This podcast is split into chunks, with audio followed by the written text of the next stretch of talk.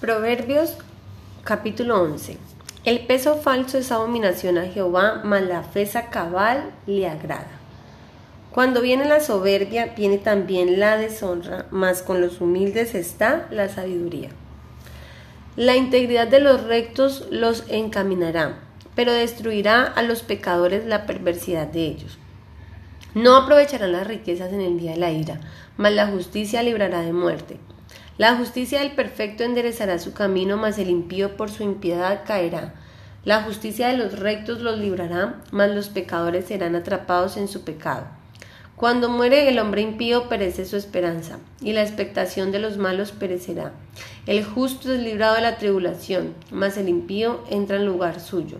El hipócrita con la boca daña a su prójimo, mas los justos son librados con la sabiduría. En el bien de los justos la ciudad se alegra, mas cuando los impíos perecen hay fiesta. Por la bendición de los rectos la ciudad será engrandecida, mas por la boca de los impíos será trastornada. El que carece de entendimiento menosprecia a su prójimo, mas el hombre prudente calla. El que anda en chismes descubre el secreto, mas el de espíritu fiel lo guarda todo. Donde no hay dirección sabia caerá el pueblo, mas en la multitud de consejeros hay seguridad. Con ansiedad será afligido el que sale por fiador de un extraño, mas el que aborreciere las fianzas vivirá seguro. La mujer agradecida tendrá honra y los fuertes tendrán riqueza. A su alma hace bien el hombre misericordioso, mas el cruel se atormenta a sí mismo. El impío hace obra falsa, mas el que siembra justicia tendrá galardón firme. Como la justicia conduce a la vida, así el que sigue al mal lo hace para su muerte. Abominación son a Jehová los perversos de corazón, mas los perfectos de camino les son agradables. Tarde o temprano el malo será castigado, mas la descendencia de los justos será librada. Como zarcillo de oro en el hocico de un cerdo es la mujer hermosa y apartada de la razón.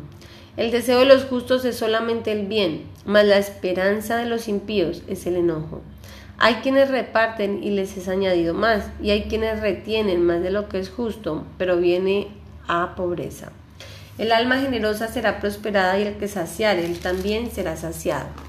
El que acapara el grano, el pueblo lo maldicirá, pero bendición será sobre la cabeza del que lo vende. El que procura el bien buscará favor, mas el que busca el mal, éste le vendrá.